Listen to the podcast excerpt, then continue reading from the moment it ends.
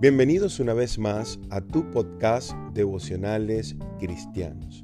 Hoy quiero compartir contigo un devocional que he titulado ¿Estaría bien que un no creyente se apropie de una promesa bíblica?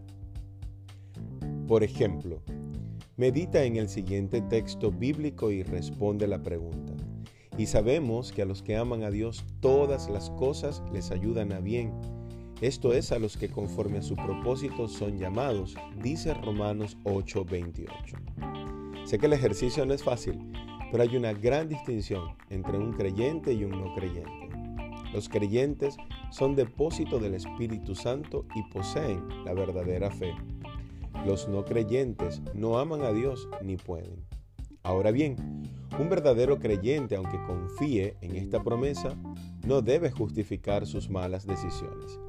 Creo que todas las cosas ayudan a bien.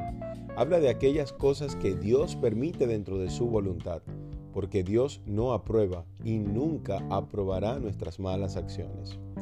En cambio, si amas a Dios, entonces vivirás para hacer su voluntad y estando en el centro de su voluntad, todo cuanto te suceda obrará para bien de su propósito en tu vida. ¿Y tú qué opinas?